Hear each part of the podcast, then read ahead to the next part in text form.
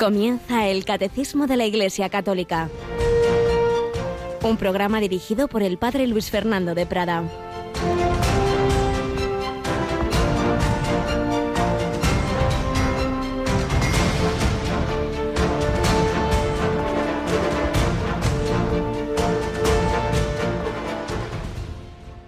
Esto dice el Señor Dios. Se enalteció tu corazón y dijiste, soy un Dios y estoy sentado en el trono de los dioses, en el corazón del mar. Tú que eres hombre y no Dios, pusiste tu corazón como el corazón de Dios.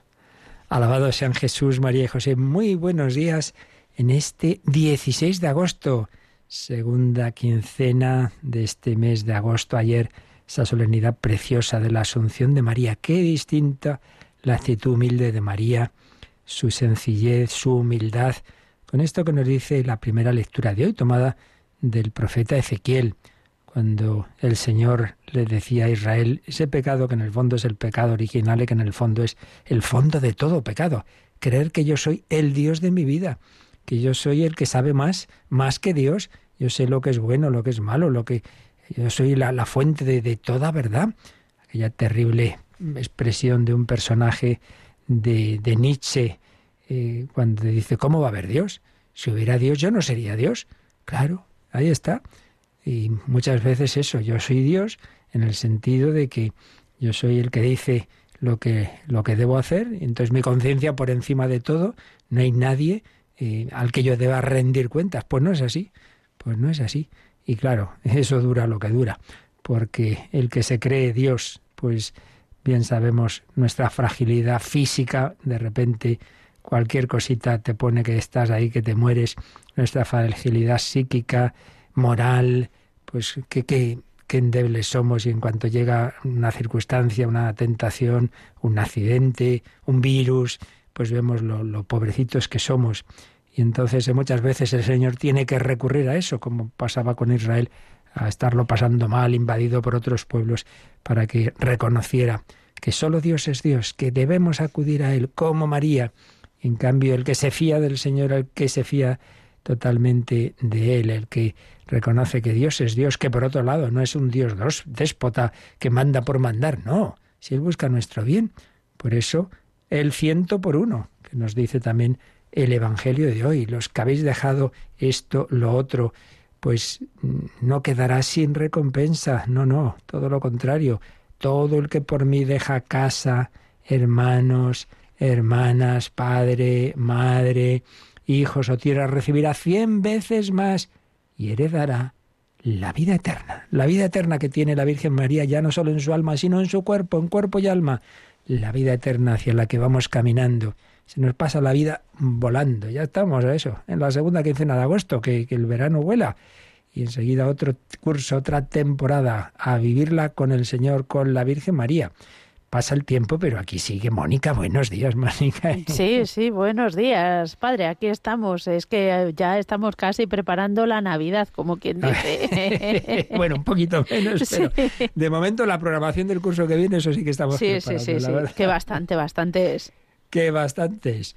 Bueno, pues nosotros vamos a retomar Hemos tenido unos días de reposición y volveremos a tenerlos porque le toca a un servidor hacer sus propios ejercicios espirituales la semana que viene. Pero vamos ahora a tener unos, esta semana unos días con, donde vamos acabando, acabando ya, queda poquito, de la exposición del primer sacramento, del sacramento del bautismo. Y concretamente estábamos con, con el último efecto, el carácter que imprime. Pero vamos a leer en esta primera sección unos cuantos días y le seguiremos también, como digo, más adelante, de un librito, librito de tamaño pequeño, pero, pero la verdad es que muy, muy rico, del padre José Granados García. Hemos usado bastantes ocasiones su tratado de los sacramentos, pero esto es un, una pequeña, un pequeño ensayo, digamos, como comentando la parábola del buen samaritano, pero que nos va a hablar de los sacramentos y la misericordia. Muy bonito. Yo creo que nos va a ayudar a ir viendo pues cómo el Señor ejerce su misericordia de buen samaritano con nosotros a través de los sacramentos. Empezaremos hoy a leer este, este librito, como os digo, esta, esta especie de este comentario a la parábola del buen samaritano, relacionándola con los sacramentos. Pues nada, vamos nosotros adelante para que agradezcamos también al Señor pues ese regalo de los sacramentos, ese regalo de nuestro bautismo, un regalo tan inmenso de verdad. Ese regalo que hemos recibido que nos ha hecho a todos hijos de Dios, hijos en el Hijo. Qué maravilla. Somos conscientes, agradecemos, por eso nos decía el Papa Francisco, ¿verdad? Lo de que eh, más que el cumpleaños festejemos nuestro bautismo.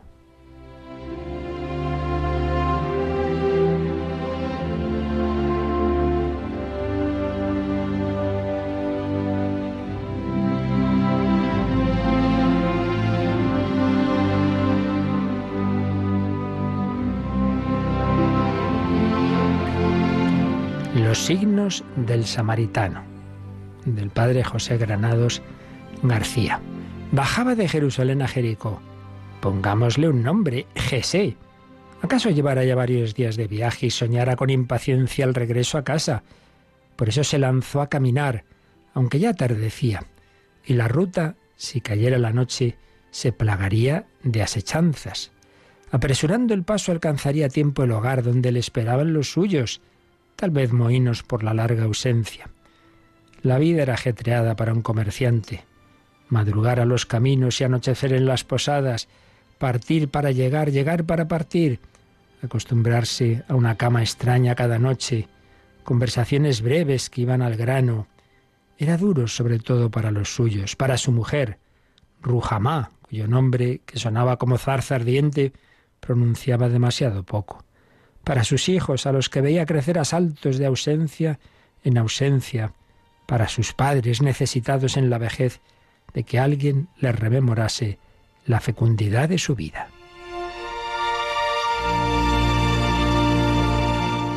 Hubo un pintor que al ejecutar un autorretrato proyectó sobre su rostro todo su mundo. Su familia rodeaba la boca. El tejado de la casa le asomaba entre los cabellos. El jardín se le reflejaba en los ojos. Acertó. Los nuestros pertenecen a nuestro nombre, destino, rasgos faciales. La cara, antes de ser espejo del alma, es reflejo del mundo que habitamos. ¿Cómo sería mi autorretrato? se preguntaba Jesé. Una faz incompleta, no tanto atravesada por heridas y cicatrices, cuanto interrumpida por grandes vacíos. Siguió caminando. Pronto estuvo en despoblado y eran raros los viajeros. El crepúsculo oscurecía los ojos y reptaba hacia su corazón, encogiéndolo en tinieblas.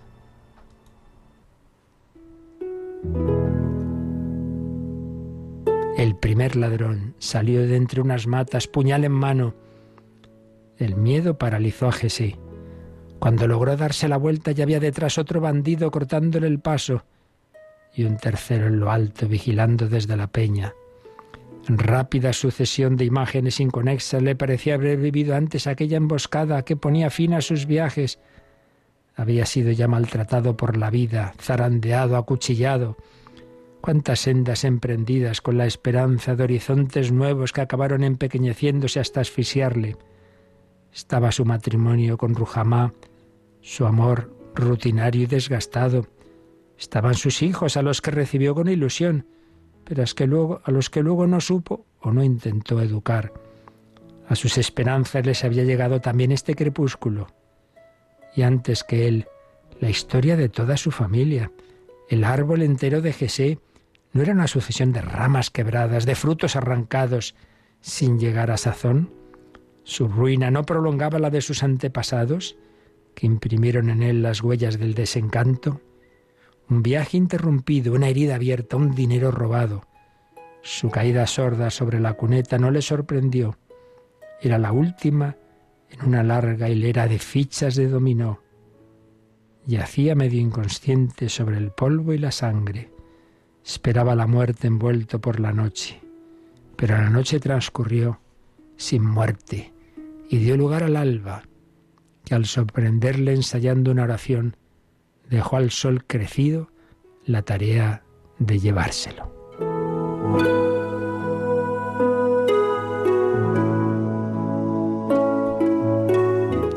alba sonaron los primeros pasos. Alguien subía por el camino. Qué fácil es ver. Basta abrir los ojos y dejar que rebosen de luz y sin embargo, ¿le verían los viandantes? ¿O le confundirían con las zarzas terrosas del camino? Y aprendió que la primera misericordia habita en los ojos, que la primera misericordia es una mirada, y una mirada bajaba por el camino, una mirada bienhechora. Planificaba el bien, quería fabricar bondad, diseñar sistemas mejoradores del mundo. Miraba de frente a su meta, a su proyecto, como si las orejeras del mulo en que cabalgaba encauzaran también su escrutinio del paisaje. Observó aquel bulto palpitante y caliente, insignificante para sus grandes designios. Dedicarle atención no compensaba en la gran suma de bienes y males, donde cada segundo y cada acción tenían su precio exacto. Y siguió deprisa, bajo los inútiles cielos, convirtiendo en desierto cuanto miraba, porque estaban hechos de la misma arena los árboles, las nubes y los caminantes. Bajó la segunda mirada por el camino. Era una mirada cargada de emoción que se detenía en cada bello reflejo de luz, en cada pirueta matinal de las aves. Le atrajo el dolor del hombre malherido. Le embargó el encuentro en sí. Pura presencia, puro instante, puro sentimiento olvidaba el camino recorrido y la senda futura. Enjugó el sudor, ofreció vino drogado, amortigua la pena, abotarga la conciencia, es la más alta misericordia. Y enseguida, solicitado por otra impresión, otro color, otro fugaz absoluto, continuó su vuelo. Pero bajó la tercera mirada por el camino. Iba leyendo en el mundo el sentido de su viaje. Hablaban los pájaros, las fuentes, los rebaños de ovejas blancas como los dientes de una bella joven Hablaban en su carne los descensos suaves y las subidas arduas. Cada ser era una, era una nota irreducible y todas juntas una sinfonía. Descubrió entre las peñas el dolor del hombre malherido. ¿Cómo no detener los pasos? Dejar atrás aquella miseria era abandonar con ella el sentido mismo de su peregrinación, pues sobre aquel cuerpo rasgado, descansaba el peso del paisaje y de la mañana. Se paró ante el hombre de la senda interrumpida para reintegrarle al gran camino del mundo. El amor era la brújula que les permitiría orientarse en aquel universo de signos, esbozos de sacramento. Aquel hombre tenía la misericordia en los ojos, pero no solo. De los ojos le pasaba a las manos. Contacto le puso boca arriba.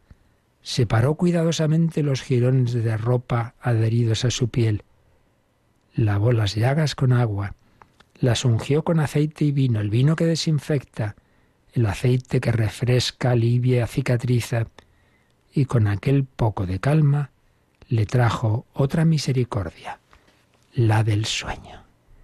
Pues seguiremos viendo este comentario a esa parábola tan real que tú y yo podemos vivir hoy viendo por nuestros caminos de la vida a tantos heridos, a tantos abandonados, a tantos a los que no les miramos, a tantos que se sienten en profunda, en profundísima soledad.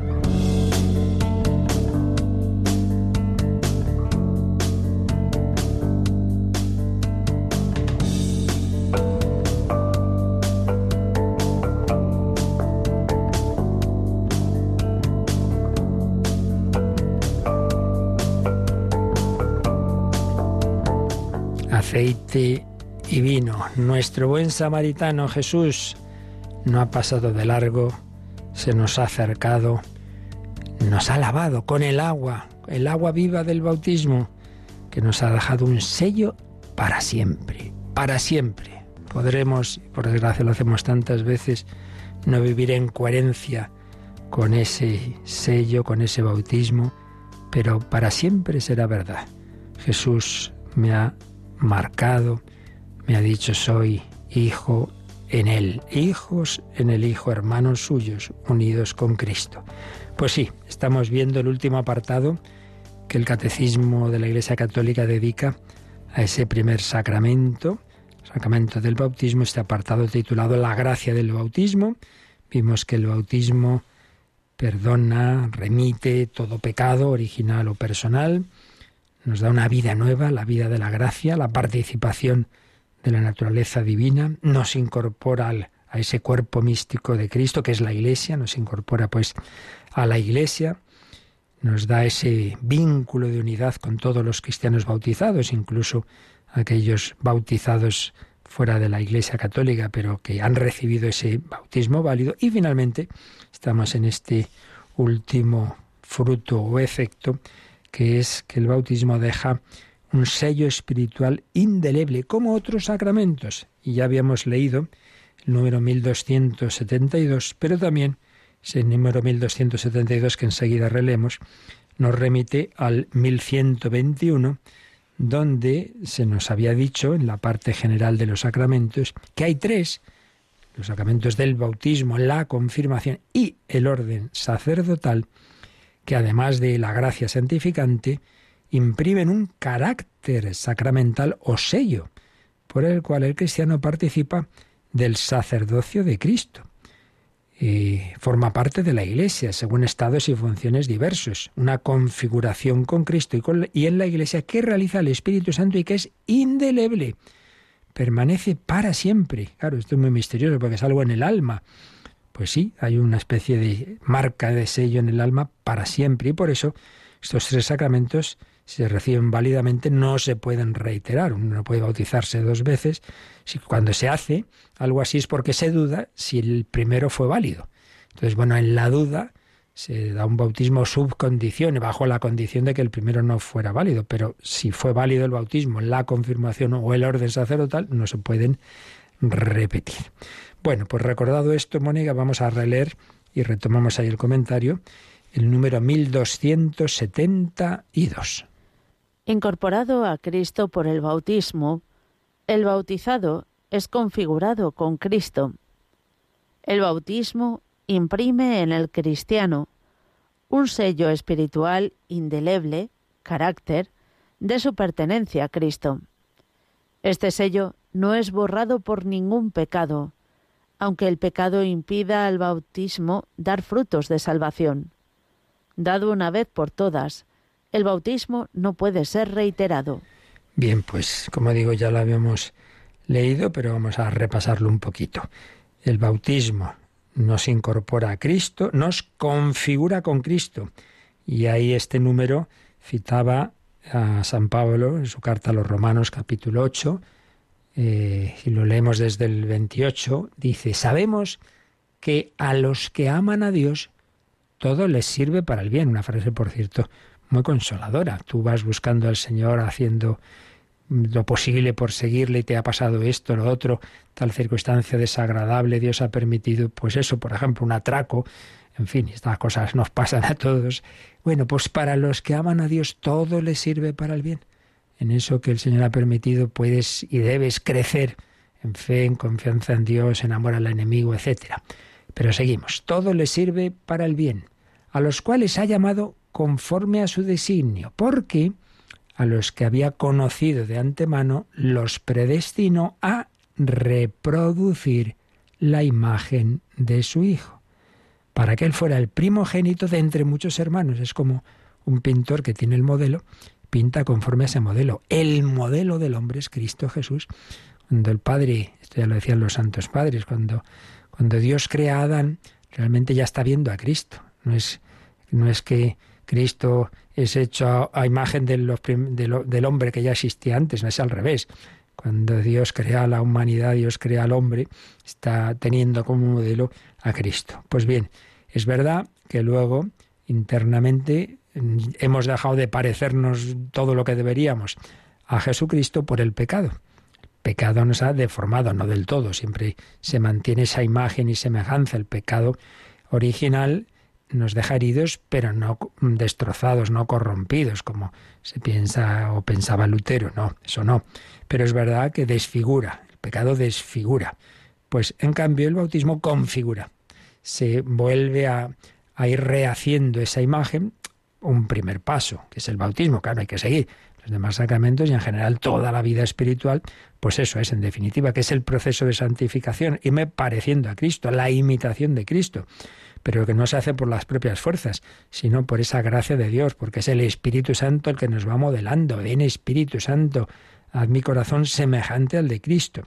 Pero el primer paso de esa configuración es el bautismo. El bautizado es configurado con Cristo, es decir, dice San Pablo, predestinados a reproducir la imagen de su Hijo, ese, ese irme pareciendo a Cristo. Eso esta chiquita eh, tiene introducido su proceso de, beatificación Teresita González Quevedo, que murió religiosa muy joven. Ella lo, lo, aplicaba a la Virgen, ¿no? Y tiene esa famosa frase que luego se ha extendido mucho. Madre, que quien me mire, que te vea. Que quien mire, mirar, mirar a esa chica guapa en el cuerpo, pero sobre todo en el alma, pues vea a la Virgen, que es que es bellísima, con los que la han visto en Lourdes, Fátima, etcétera, todos quedan deslumbrados de la belleza de María. Eh, también Teresita, eh, Santa Teresita del Niño Jesús, aquella Virgen de la sonrisa, la encantadora sonrisa de la Santísima Virgen. Pero bueno, que me estoy yendo. Que ese parecernos a Cristo, ese parecernos a María, es una configuración que el Espíritu Santo va haciendo y que comienza esa obra eh, como camino ordinario en el bautismo. El bautizado es configurado con Cristo, llamado a reproducir la imagen de su Hijo para que él fuera el primogénito de entre muchos hermanos. ¿Cómo se parecen estos hermanos, eh? Entre sí, sí, claro, todos nos queremos parecer a Cristo y es el Señor el que lo va haciendo. Sigue diciendo, el 1272. El bautismo imprime en el cristiano un sello espiritual indeleble, en latín carácter, de su pertenencia a Cristo. Soy de Cristo. Luego hago el tonto, hago no no no actúo como debo, pero pero soy sí sí, soy oveja del rebaño de Cristo. Y este sello no es borrado por ningún pecado, aunque el pecado impida al bautismo dar frutos de salvación. Si yo vivo en pecado, pues evidentemente no, no, no es esa vida divina que yo recibí, esa participación en naturaleza divina, ese vivir en gracia, eso lo he fastidiado, entonces ahora vivo como el hijo pródigo, pues hay de mala manera. Sí, sí, es verdad, pero sigue habiendo en ti algo que te llama a volver a casa, porque has sido marcado por Cristo. Y dado una vez por todas, el bautismo no puede ser reiterado, porque ya está.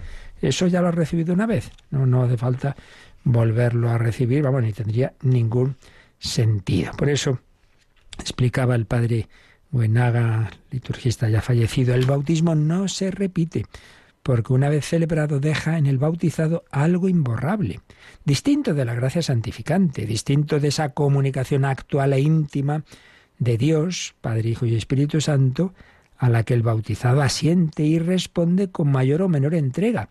Esa gracia santificante, sí, esa amistad con Dios, podemos, podemos echar a Dios de nuestra alma en ese sentido, pero lo que no podemos es quitarnos esa marca. Lo imborrable permanece, aun cuando el bautizado no esté en gracia. Eso imborrable es lo que se llama carácter. Y en la tradición de la Iglesia se ha repetido, como hay una sola fe, un solo Señor, un solo Dios y Padre de todos, así también hay un solo bautismo, un solo bautismo que no se repite una vez recibido, una sola fe. Confieso que hay un solo bautismo para el perdón de los pecados, ¿recordáis? Decimos eso en el credo confieso que hay un solo bautismo.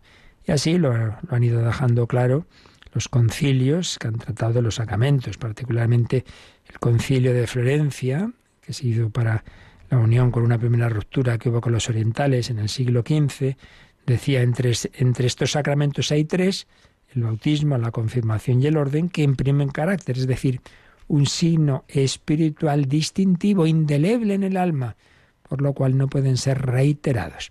Lo repitió el Concilio de Trento y el Vaticano II, que reflexionó sobre las grandes verdades de, la fe en nuestro mundo, pues también afirma que en el carácter se basa la actividad espiritual, profética y de acción en la Iglesia y en el mundo de los laicos.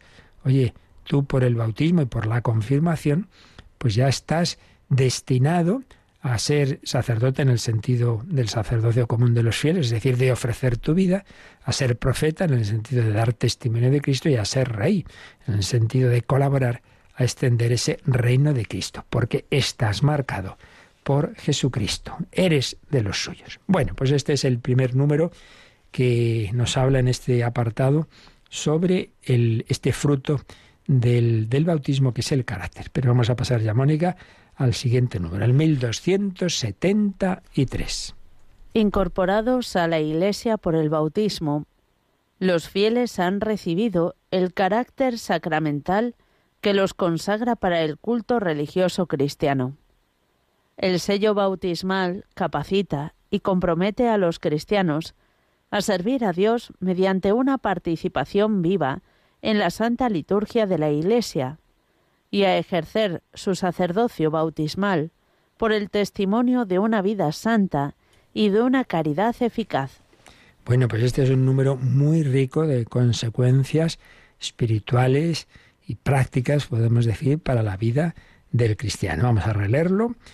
Incorporados a la Iglesia por el bautismo. En esto vamos a insistir en algo que ya, hemos, que ya vimos en, en el tercer efecto del bautismo, y es que no solo nos une a Cristo, no solo nos, nos da la vida divina, la vida de la gracia, sino que nos incorpora a la Iglesia, esa dimensión comunitaria que tantas veces olvidamos. Por eso también, al principio, se suele aconsejar que los bautismos no se haga de uno en uno, ¿no? Quiero decir, no una celebración solo familiar, que bueno, que también tiene su parte bonita, pero que es más, más significativo una celebración comunitaria, porque Repito, el bautismo no solo hace que este niño o este adulto sea cristiano, sino que entre en la iglesia, entre en esa familia de Dios.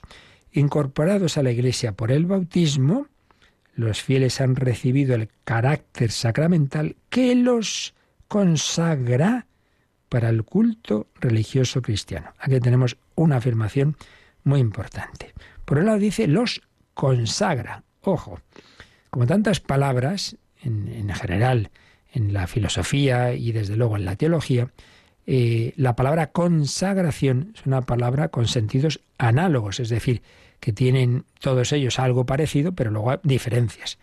En efecto, cuando decimos es una persona consagrada, no entendemos pues que es un religioso, que es alguien consagrado en un instituto secular, lo que sea, pero no, no. El bueno, eso es verdad, claro que es verdad. Y de hecho se suele usar esa expresión, ¿no? La vida consagrada. Tres estados de vida que hay en la Iglesia, ¿no?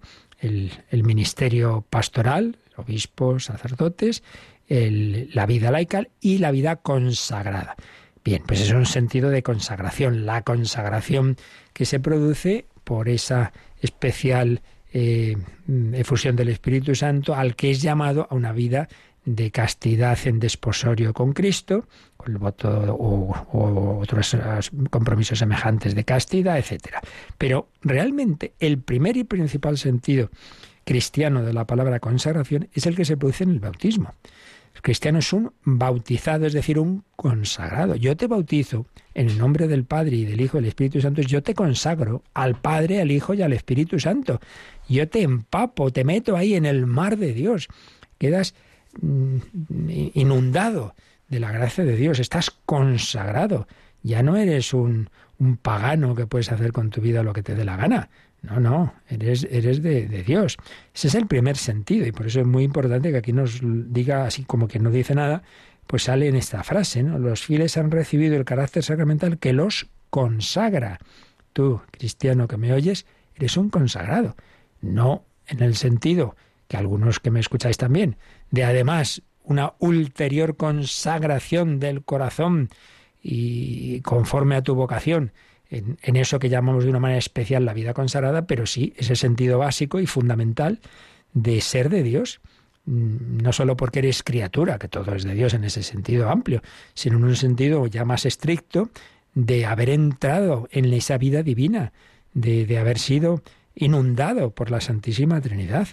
Eso que os he dicho varias veces, ¿no? Cuando yo antes estaba en parroquias y, entraba una familia con el niño digo, bueno, habéis hecho un buen negocio, porque habéis entrado con una persona y salís con cuatro, porque ese niño llevará dentro ya al Padre, al Hijo, al Espíritu Santo de una manera muy especial.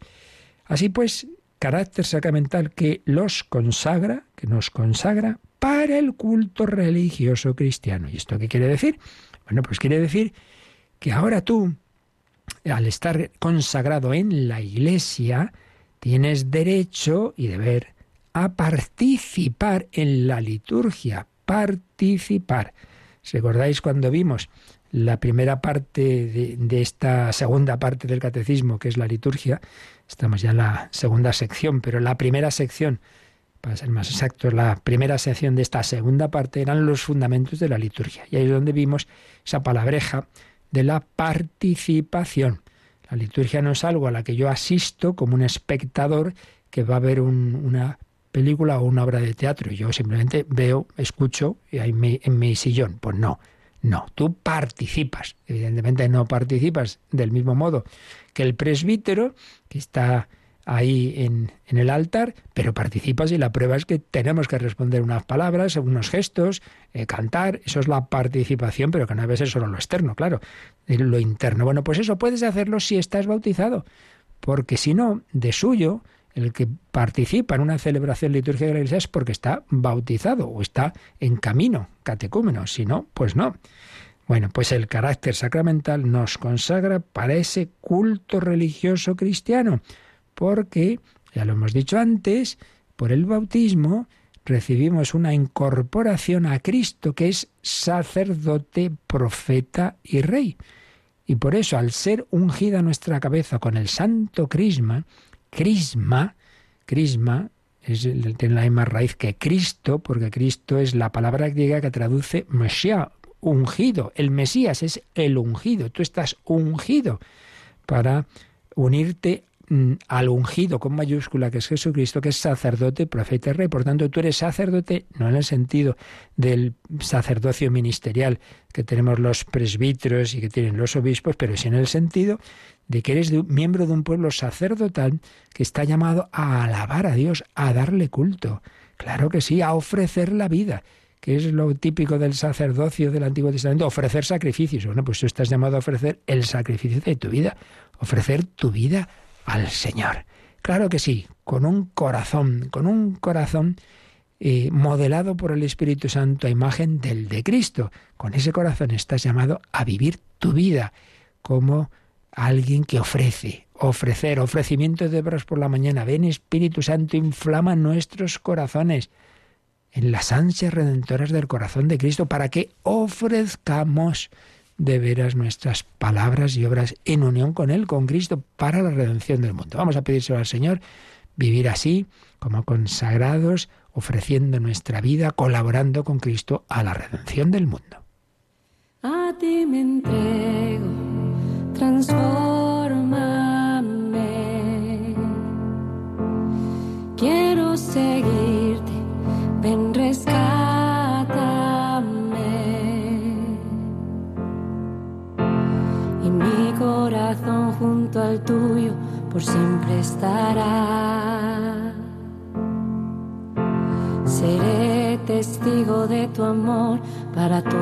Todas las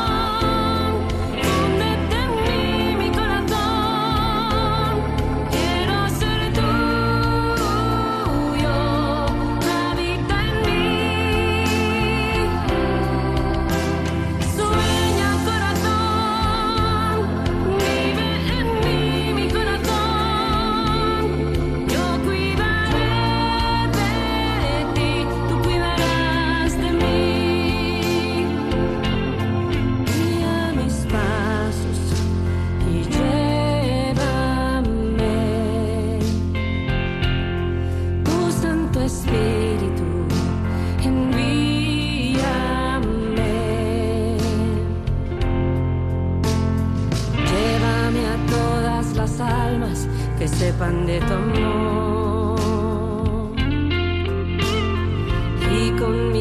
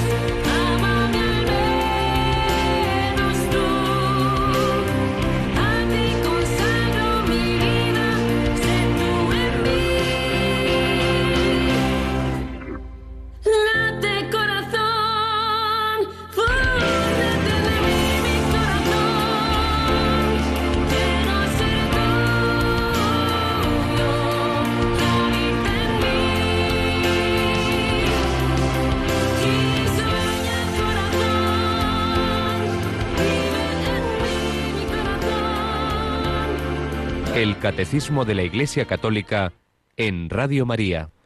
Late corazón, sí, el corazón de Cristo late en el tuyo. Sí, has sido marcado por ese sello y has recibido la vida de la gracia.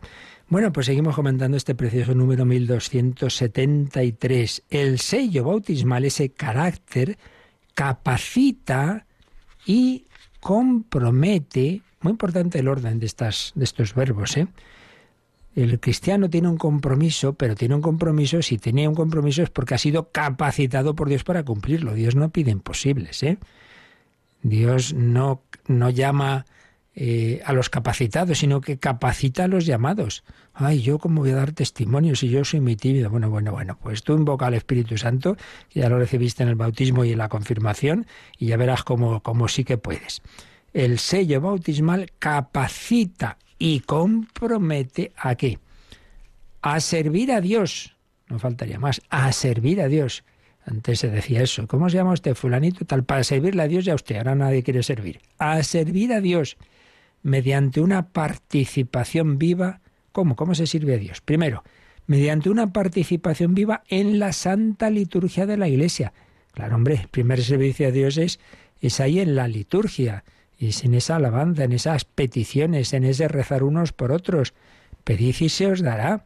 Rogad al dueño de la mies que envíe obreros a su mies. Primero, la oración, servir a Dios mediante una participación viva en la santa liturgia de la Iglesia. Pero también dice que capacita y compromete a ejercer su sacerdocio bautismal por el testimonio de una vida santa y de una caridad eficaz. Así que eh, todas estas dimensiones, ¿no? Eh, vivir el sacerdocio bautismal por el testimonio de una vida santa y una caridad eficaz, como el buen samaritano. Testimonio de vida santa y caridad eficaz. Bueno, pues nos pone aquí el catecismo unas citas importantes de la Lumen Gentium, este, esta gran constitución del Vaticano II sobre la Iglesia. En primer lugar, cuando nos ha dicho que el carácter sacramental consagra para el culto religioso cristiano, citaba el número 11 de la Lumen Gentium.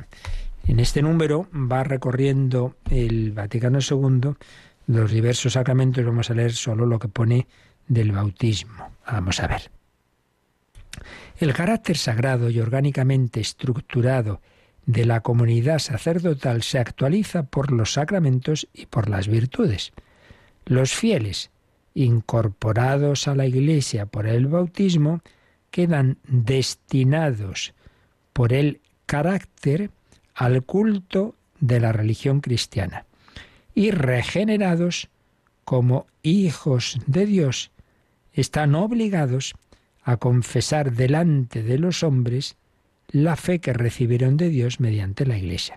Sigue aquí, en este parrafito, decía el Vaticano II como el bautizado ha recibido ese carácter que le destina, por un lado dice, a ese culto de la religión cristiana, pero también a confesar delante de los hombres, pues esa fe.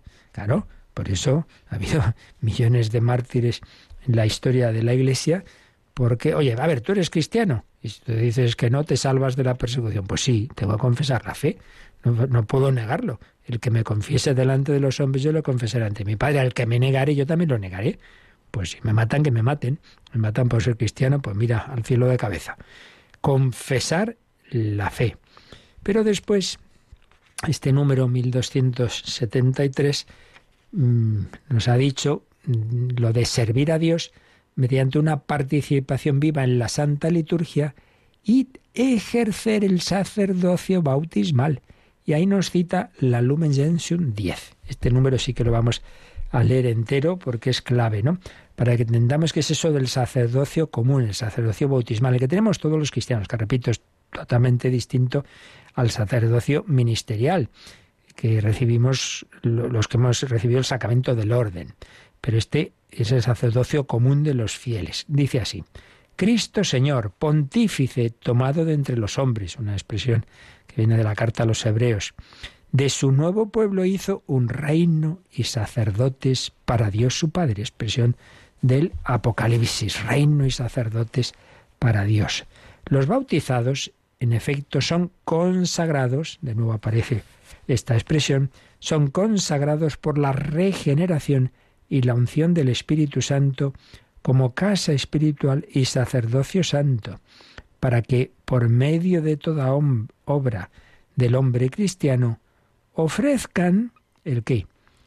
La Santa Misa no, esa solo puede ofrecerla el presbítero, pero ofrezcan sacrificios espirituales y anuncien el poder de aquel que los llamó de las tinieblas a su admirable luz. Ya tenemos primer dato de que cómo se ejerce eso del sacerdocio común. Dice, tú estás consagrado por el bautismo, por la unción del Espíritu Santo, y tienes que ofrecer sacrificios espirituales de tu vida. Señor, te ofrezco este día de trabajo, este, esta alegría, este disgusto, te lo ofrezco todo. Y anuncies de este testimonio con aquellos con los que estás, de aquel que te ha llamado, que te ha dado la luz de la fe, que te ha dado sentido a tu vida. Por ello, todos los discípulos de Cristo, perseverando en la oración y alabando juntos a Dios, ofrézcanse. ¿Veis? Ahí está. Pues, ¿Cuál es el sacrificio que vas a ofrecer? ¿Hay una, una, vaca al Señor? No, no, te ofreces a ti mismo. Ofrézcanse a sí mismos como hostia viva, santa, agradable a Dios. Romanos 12.1 ofrézcanse a sí mismos, te ofrezco mi vida, me van a operar, te ofrezco mi cuerpo, los, los sufrimientos que pase, las molestias, el dolor de cabeza, ofrezcan, y las alegrías, ¿eh? Todo, ofrézcanse a sí mismos, como hostia viva, santa, grata a Dios, y den testimonio por doquiera de Cristo, y a quienes lo pidan, den también razón de la esperanza de la vida eterna que hay en ellos, esa otra dimensión de ser apóstoles, de dar testimonio. El sacerdocio común de los fieles y el sacerdocio ministerial o jerárquico, veis aquí habla ya de los dos, aunque diferentes esencialmente, y no solo en grado, son, no es que sea un poquito más sacerdote, no, es que son otra cosa, pero se ordenan el uno al otro, pues ambos participan a su manera del único sacerdocio de Cristo. El sacerdocio ministerial, por la potestad sagrada de que goza, forma y dirige al pueblo sacerdotal, confecciona el sacrificio eucarístico. Claro, el único que puede realmente celebrar la Santa Misa es el presbítero, el obispo. Confecciona el sacrificio eucarístico en persona Christi y lo ofrece en nombre de todo el pueblo de Dios. Pero los fieles, en virtud de su sacerdocio regio, concurren a la ofrenda de la Eucaristía. Claro, tú ahí estás participando y en ese símbolo de la gotita de agua que se, que se añade al vino, pues es como un símbolo de, de, nuestras vidas. Tú estás ahí, ofrécete, ofrece ese día, ofrece esa semana al Señor. Entonces, eh, lo ejercen en la recepción también, en la ofrenda de la Eucaristía, en la recepción de los sacramentos, en la oración y acción de gracias mediante el testimonio de una vida santa en la abnegación y caridad operante. Así pues, todos llamados a vivir este sacerdocio común de los fieles en la participación en la liturgia eh, de esa manera, que es verdad que el que Si estamos hablando de la Santa Misa, pues es el, el presbítero el único que puede eh, presidir esa celebración, pero, pero no, tú no estás asistiendo como un espectador mudo de ninguna manera, no solo porque respondas con tus palabras, posturas, cantos, sino porque interiormente estás llamado a ofrecerte, a unirte ahí, a, toda esa liturgia y de todo corazón, pues que, que mm, sea una manera de, de, de servir a Dios, de alabarle al Señor. Vamos a terminar leyendo lo que escribía de nuevo el padre, el padre Goenaga sobre este, este bautismo, sobre este sacerdocio, este sacerdocio común, que realmente es tan importante, ¿no? Que, que, nos demos cuenta de que nuestra vida, pues está llamada, está llamada a algo, algo muy grande, está llamada a, a unirse con Cristo, a vivir, como decimos en la misa, por Cristo, con Él y en Él. Eso es fundamental. Dice así, el carácter bautismal nos orienta definitivamente a Dios, como estuvo orientado Jesucristo. Nos capacita, como os decía yo antes, pone en condiciones, endereza nuestras vidas hacia Él, como todo amor profundo es centro de atracción hacia sí.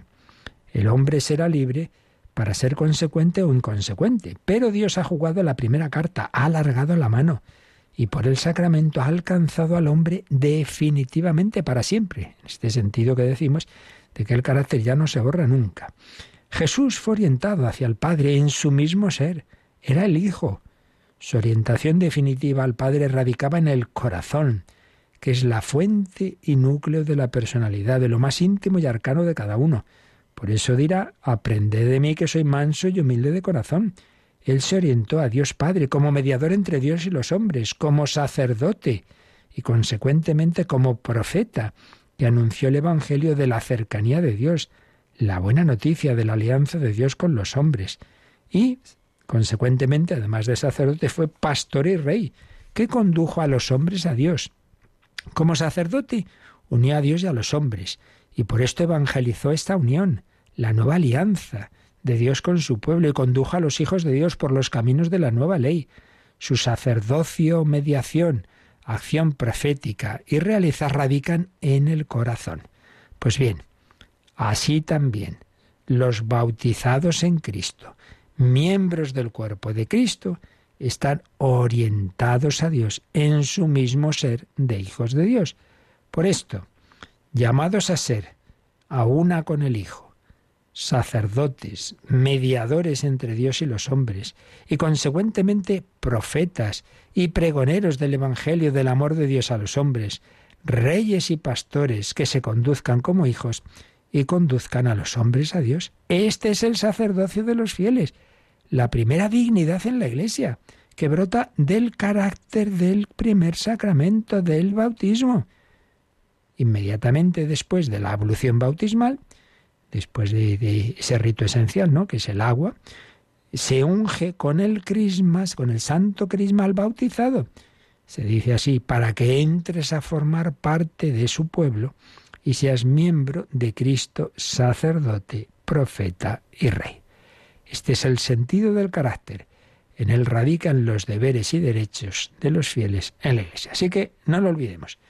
Tú que me escuchas, cristiano bautizado, en ese bautismo fuiste incorporado a Cristo sacerdote, profeta y rey, y por eso tú también tienes ese sacerdocio común, esa eh, capacitación para dar testimonio proféticamente y para ser pastor, para ser rey de tu propia vida y de colaborar eh, en los ámbitos en que estés, familia, amistades, trabajo, etcétera, a ayudar a que esos ámbitos, esos ambientes se vayan acercando al reino de Cristo. Porque somos cristianos, porque estamos bautizados, porque somos suyos, porque somos sacerdotes, profetas y reyes, hemos sido capacitados para vivir por Cristo, con Él y en Él, para gloria del Padre. Pues le damos las gracias por todo y tenemos nuestro último momento de oración, de reflexión y si queréis también de consultas. Participa en el programa con tus preguntas y dudas. Llama al 91005-9419. 91005-9419. Puedes escribir un mail a catecismo arroba radiomaria.es o escribirnos un mensaje al teléfono de WhatsApp 668 594 383 668 594 383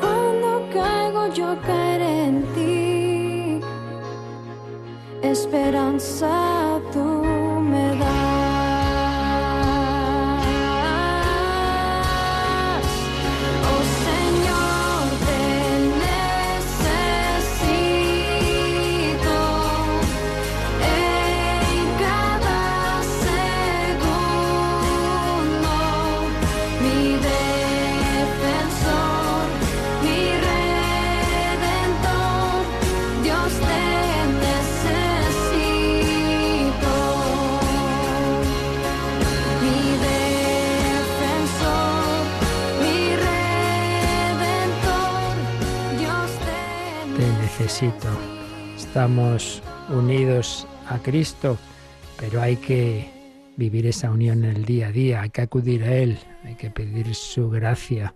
Sin ella, pues no podremos vivir eso que hemos recibido. Tenemos también recibido algún mensaje, ¿verdad, Mónica? Sí, vamos a escuchar un mensaje de voz que nos han dejado en el WhatsApp.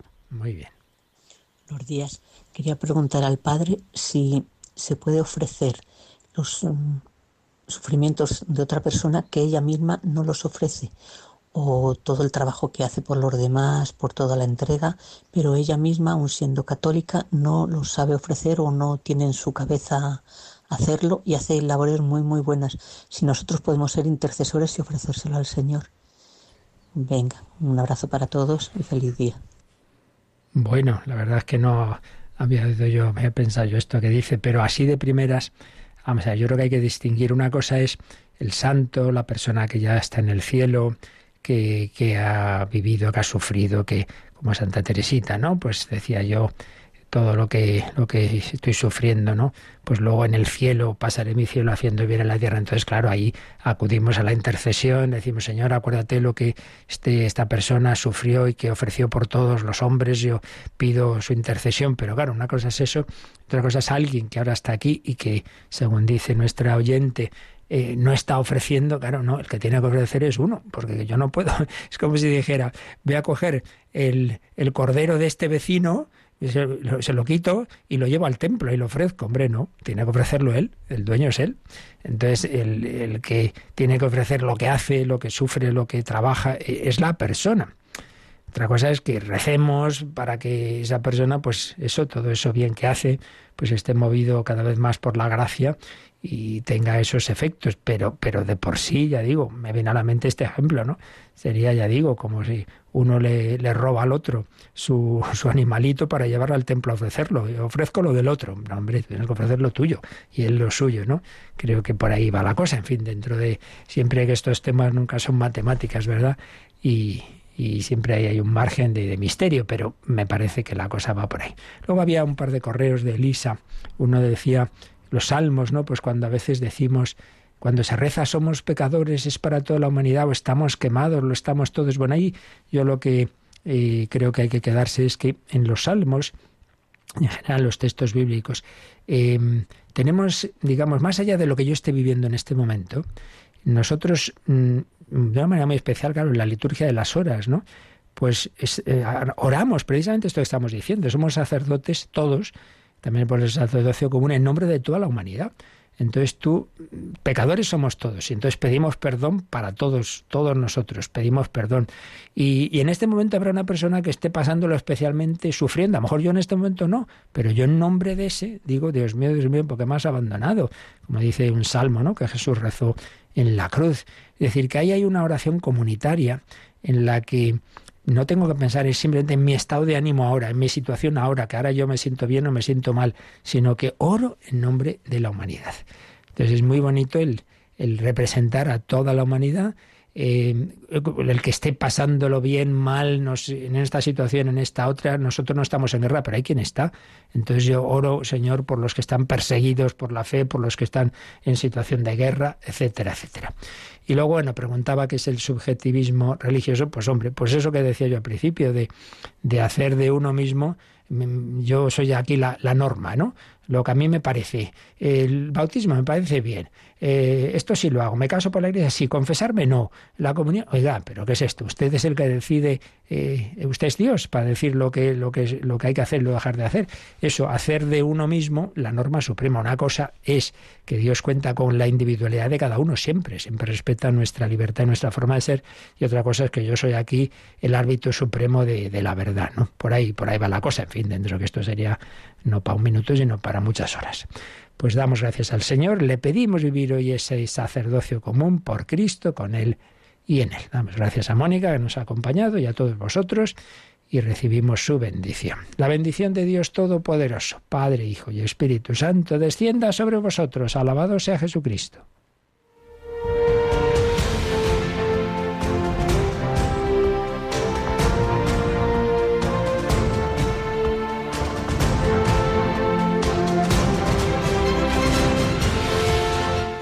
Han escuchado en Radio María el Catecismo de la Iglesia Católica. Un programa dirigido por el Padre Luis Fernando de Prada.